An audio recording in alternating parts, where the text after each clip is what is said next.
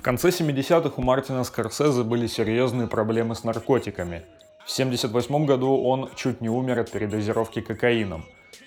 И когда Роберт Де Ниро навестил этого, без преувеличения, одного из величайших режиссеров мира в больнице, он предложил Мартину снять фильм о боксере.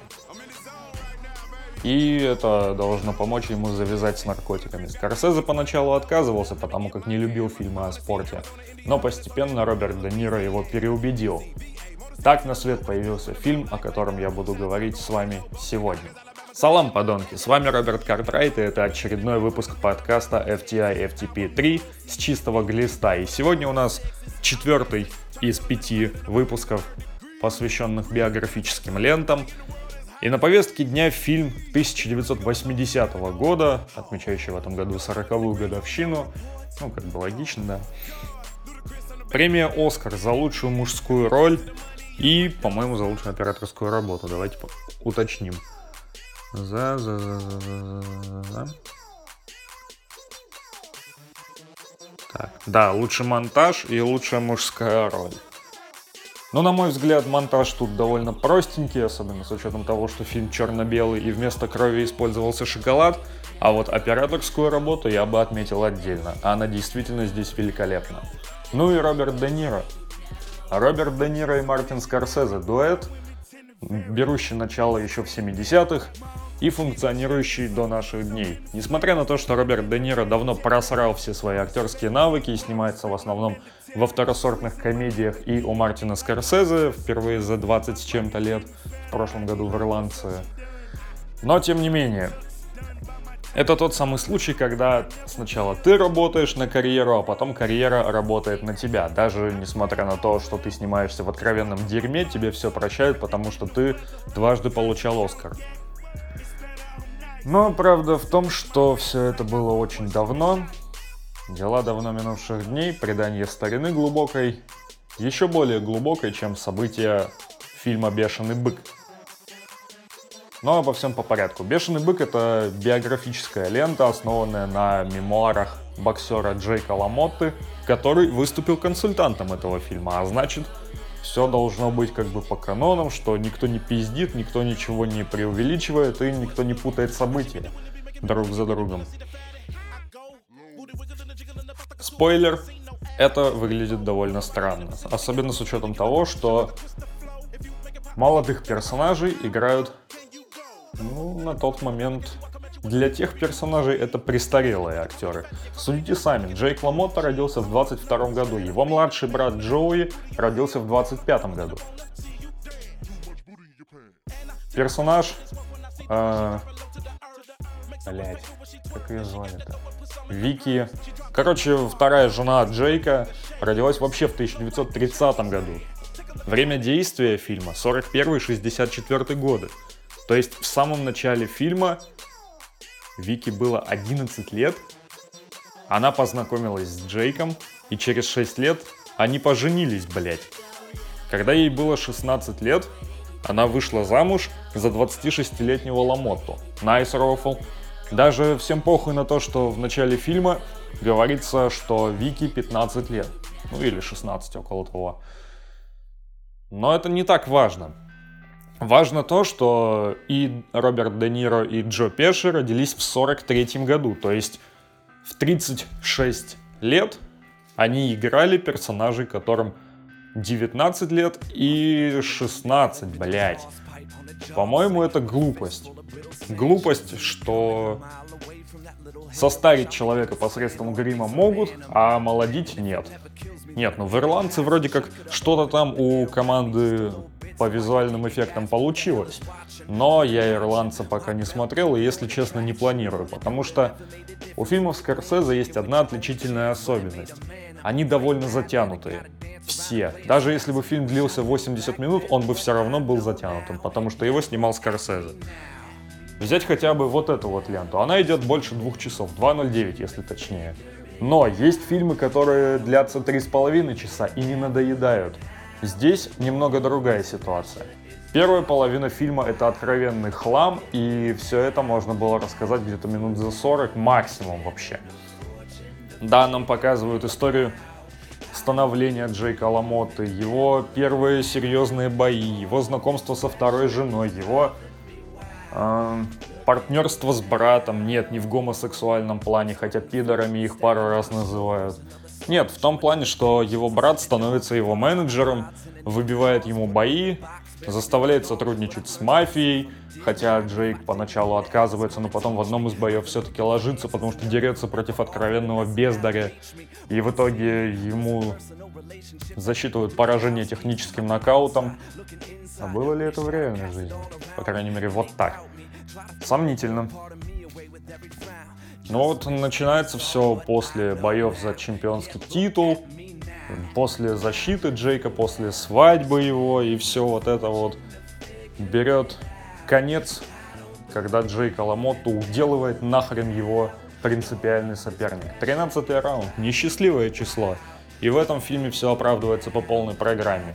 Избиение Ламотты приводит к тому, что он завершает свою карьеру, потом попадает в тюрячку за вроде как растление малолетних, от него уходит жена, забирает детей, и, короче, у него начинается в жизни полный пиздец, и он начинает работать ебучим конферансье.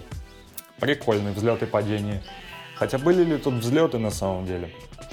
Вот тоже достаточно большой вопрос. Можно ли считать хотя бы один момент карьеры Джейка Ламотта его взлетом? По-моему, если только защита чемпионского титула. Когда ты весь матч сливаешь, а потом за 13 секунд до конца проводишь массу контратак и вырываешь победу нокаутом. Ну такое. Это напоминает э, матчи топ-клубов против андердогов, которые просто весь матч сидят в своей штрафной, обороняясь, потом проводят контратаку, забивают гол и выигрывают матч. Незаслуженная победа по полной программе. Джейк Ламота защитил свой чемпионский титул, не заслужив этого. По очкам он проиграл в чистую. Но, увы, в боксе есть такая хуйня, как нокаут. А жаль. Было бы интересно смотреть. 12 раундов просто херачат, херачат, херачат. Но нокауты это вещь такая. Либо она есть, либо ее нет. Я опять несу хуйню, потому что мне сейчас очень не очень, потому что мы уже хуево тучу времени сидим на карантине, и я, блядь, со скуки дохну, особенно с учетом того, что я нахожусь у себя дома. И мне вообще пиздец как скучно. Даже, блядь, побухать не с кем. Вот такая хуйня. ну да ладно. Что тут еще можно сказать? Про сюжет особо говорить нечего, я вам все уже пересказал. Становление в мире бокса, свадьба нахуй. Бои, бои, бои. Чемпион, снова чемпион, провал, провал, провал, провал. Все спортивные драмы в целом развиваются по одной схеме. Начинается все с молодости главного персонажа, потом происходит в жизни какой-то пиздец, и все начинает идти под откос, а под конец либо все максимально плохо, либо снова начинается какой-нибудь небольшой душевный подъем. И на этом фильм заканчивается, потому что открытые финалы это заебись. Спойлер, нет. Здесь открытый финал идет во вред фильму, потому как вроде как показывается, что Джейк все-таки может примириться с братом. Хотя мне кажется, что Джейк и сам понимает, что его оби- обещание его брата по поводу того, что он ему позвонит, это пиздеж, чтобы от него отделаться. Я не знаю, как у них было все на самом деле, восстановились ли у них отношения или нет. Хотя я бы такой косяк никому и никогда не простил. Потому что избить брата на глазах у его семьи, заподозрив того в сексуальных связях с собственной женой, это низость. И многие критики ругали персонажа Де Ниро. Вообще, один из критиков назвал Джейка Ламотто в исполнении Де Ниро самым омерзительным персонажем в истории кино. Я вообще соглашусь, но лишь отчасти. Потому что, смотрите, Джейк Ламотто, боец. Никто никогда не смог уложить его в нокаут. Только один раз за карьеру он был в нокдауне. Один раз.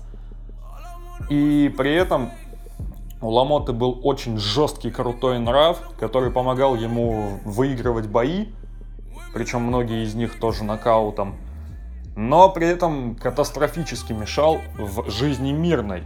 Потому что сколько отношений он запорол всем этим. Все его семейные неурядицы были связаны в первую очередь из-за его жесткого нрава и, ревнив... и то... того, что он был ревнивым человеком. Судите сами, Ламота был женат семь раз, какие еще доказательства нужны? По типу, мою жену поприветствовали поцелуем в щечку, сука, он ее по-любому ебет, блять, надо отхуярить его прямо вот на глазах у всех, чтобы, сука, знал свое место, пидор. И так далее. И вот так было и с братом, поддавшись на провокацию собственной жены, типа, я перетрахала весь район и сосала у твоего брата, у него еще член больше, чем у тебя, так что иди нахуй. Он избивает брата на глазах у его семьи и разрывает с ним все отношения. По-моему, это довольно блядский поступок, о котором Ламота впоследствии жалел всю свою жизнь. И вот эта вот сцена попытки примирения на парковке, она показывает, насколько сильно поменялись роли между нет, не так. Насколько сильно поменялась жизнь у обоих братьев. Джои Ламотта.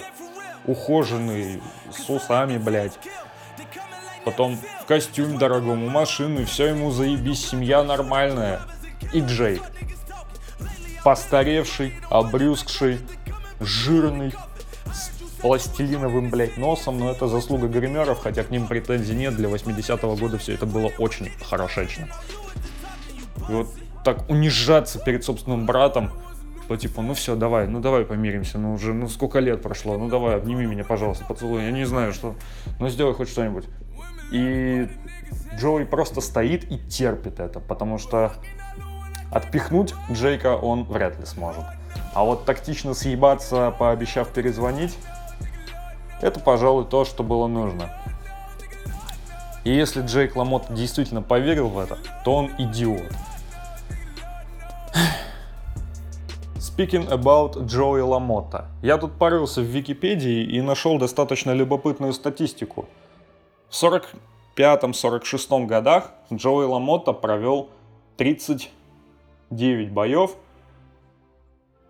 Вот, начиная с 6 февраля 45 года по 5 ноября 46 года. Джои Ламота провел 39 боев, одержал 32 победы, из них 22 нокаутом – потерпел 5 поражений, одно нокаутом, и два боя завершились в ничью. Ни об одном из этих боев не было сказано в фильме. Вам что, настолько похуй на второстепенных персонажей, что вы забиваете даже на, на вот такую вот впечатляющую статистику? Нет, можно последние 5 боев не рассматривать. Там 4 поражения и одна победа. Причем одно из поражений от эстонца, блядь. Ну пиздец. Антон Радик, а.к.а. Бешеный эстонец. Самый известный эстонский боксер в среднем весе 40-х и 50-х годов. Но при этом дрался он в Иллинойсе. Вот. А неплохой у Ламоты был winning streak. Сколько тут? 18 боев, 18 побед. Неплохо. Где-то по очкам, где-то нокаутом, где-то техническим нокаутом. Что тоже приравнивается к нокауту особо. 13-0 на старте карьеры. В период 6 февраля по 28 апреля Джои Ламота одержал 13 побед. И не потерпел ни одного поражения, ни одного боя не завершил в ничью. Неплохая статистика, я бы даже сказал классная. Но на это в фильме положили огромный хуй, потому что главное действующее лицо Джейк Ламота нахуй вообще рассказывать про его брата, блять. Вы что, ебанулись что ли? Но тем не менее, если бы это показали в фильме, если бы э, как-то это смогли обыграть по типу представить конфликт интересов на фоне развивающейся карьеры Джоуи Ламотта и обвинить Джейка в том, что он вот так вот слил карьеру брата в последних пяти боях одна победа. Ну что это такое вообще, блядь? Вот. Если бы это как-то приплели в фильм, это было бы еще интереснее. Но мы уже убедились в том, что фильм про одного человека зачастую остается фильмом про одного человека и 40 фоновых персонажей, которые вообще ничем не запоминаются и играют роль мебели. Да. Вот в этом одна из главных бед биографических фильмов. Помимо того, что в биографических фильмах очень много пиздят, очень много пиздят, какое разное слово, так сказать, одно слово, но сколько смыслов. И часто фокусируются на малозначимых событиях. Ну вот показывают нам эти бои, в течение которых Джейк одерживает победы и практически всегда уверенные. Ну и что? Это как-то сказывается впоследствии на его жизни. Если только создает проблемы с головой. Но все-таки как-то с избирательностью событий здесь немного облажались. Даже не помог сам Джейк Ламотта, реальный Джейк Ламотта, который даже в начальных титрах значится как консультант фильма. То есть настоящий Джейк Ламотта сознательно пошел на вот такую вот хуйню, по типу превратите его жену э, в девчонку лет так на 5 постарше, чтобы был легитимный повод ее трахнуть на первом же свидании. Прикольно, прикольно, да. Вот только такая же хуйня и загубила Ламотту в фильме. Ну, не то чтобы он трахнул снова несовершеннолетнюю, скорее поспособствовал в развращении 14-летней девочки, которая оделась как 30-летняя потреблять, как... Я не знаю, как это описать, блядь, но все-таки о времена, о нравы. Если бы это был фильм про наше время, я бы вообще не удивился. Но на тот момент была середина или около того 50-х годов. Поэтому, серьезно, то есть вот такое было нормой уже тогда. Тогда понятно, почему теперь малолетние шлюхи одеваются все более вызывающе, не достигнув даже 14-летнего возраста. Как говорится, она не знает, что такое синусы и косинусы, но уже может увести твоего батю из семьи, блядь. И вот таких вот малолетних шалав э, очень много. Вот даже слишком много. И теперь мы знаем, откуда они берут свой конец. И не только свой. Ха-ха. Смейтесь, уёбки. Теперь мы знаем, откуда они берут свое начало. Из фильмов про 50-е и 40-е годы. Прикольно, прикольно. Ну что ж, я не знаю, что тут еще сказать. А, ну можно еще интересные факты. Посмотрев этот фильм, Джейк Ламотта признался, что он заставил его понять, насколько ужасным человеком он был. Если бы тебе не сдержанности поменьше, да мозгов побольше, ты бы стал одним из величайших боксеров мира. Но, увы. Засрав самостоятельно всю свою личную и спортивную жизнь, ты превратился в никому не нужного конферансье захудалого второсортного барчика – Извини, чувак, ты сам все просрал. И винить кого-то в этом абсолютно глупо. Твоя ревнивая натура, твоя неуемная ярость, твоя Блять, что тут еще-то сказать? В общем, ревнивая натура и неуемная ярость, а также любовь к несовершеннолетним девочкам и их совращению в итоге сыграла с тобой очень злую шутку. Настолько злую, что тебе пришлось унижаться перед собственным братом на парковке. И то, что он тебя терпел так долго, это, пожалуй, заслуга того инцидента, ну, где ты отхерачил его на глазах у родных и близких. Он научился быть сдержанным, спокойным, даже чересчур спокойным, даже хладнокровным, вот мимикрировать под окружающие обстоятельства. Он научился этому благодаря тебе. И то, что ты после всех этих лет только вот так вот унизительно для самого себя, для бывшего чемпиона мира попытался что-то сделать ради примирения, это делает честь не тебе, это делает честь ему. Ну а ты так и останешься тем назойливым, ебливым ублюдком, который, позвонив собственному брату по указке своей сучки жены, даже не смог сказать ему привет. Ну так какие теперь разговоры? Ты все просрал сам. И говорить тут больше особо не о чем. Но в заключение хочется сказать, что данный фильм был признан лучшим спортивным байопиком или просто лучшей спортивной лентой в истории. Я не соглашусь все-таки. Потому что в фильме подобного уровня должен быть такой духовный катарсис и духовный пик жести. Я не помню, как называется подобное. На ум приходит только слово апогей. А можно это еще назвать верховный пиздец, когда начинается полный трэш, все идет под откос. Вот точка невозврата такого же рода, как э, сцена в ресторане в фильме «Лицо со шрамом», когда жена или, ну, короче, спутница Тони Монтаны уходит от него из-за того, что он просто оконченный психопат и должен сдохнуть в сточной канаве. Ну, собственно, он и умирает только в собственном доме. И это та самая сцена, где Тони Монтана начинает орать на посетителей ресторана. Типа, я Тони Монтана, я и есть Америка и все такое. Я не помню точно, какие там были слова, но то, что это был один из самых ярких монологов 80-х, это 100%. Здесь этого не было. Как бы была сцена избиения Джейка, его брата, были два чемпионских матча, была свадьба Джейка, был, был его арест, в ходе которого полицейские обращались с ним как с обычным бомжом, типа, ты раньше был чемпионом, а сейчас ты говна кусок, так что будешь играть по нашим правилам. Вот такие вот сцены были. Но не было такой ключевой, самой яркой которая вот берет за яйца и сжимает их максимально сильно, и ты просто визжишь как сучка, типа такой. Вот такого вот не было.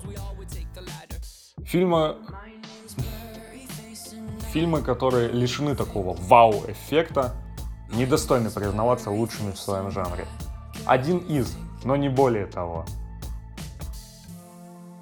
И это, пожалуй, его главный минус. Все-таки от фильмов, которые признаются лучшими, особенно спустя годы, ожидаешь большего. Увы, все впечатления утешить, блять, утешить, потешить не удалось. Но, может быть, это и к лучшему. Значит, буду тщательнее искать настоящие алмазы. Ну что ж, на этом, пожалуй, все. С вами был Роберт Картрайт и шоу FTI FTP3 с чистого глиста. Следующий выпуск 28 марта. Ну, вот этот вот, биографический.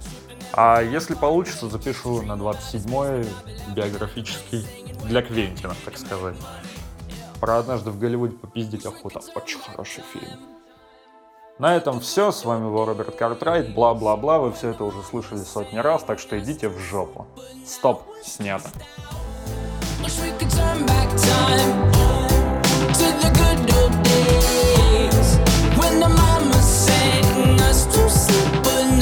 Stressed out. Used to play pretend, used to play pretend, bunny. We used to play pretend, wake up, you need the money. Used to play pretend, used to play pretend, bunny. We used to play pretend, wake up, you need the money play pretend, give each other different names. We would build a rocket ship and then we fly far away. Used to dream of outer space, but now they're laughing at the face, saying, Wake up, you need to make money.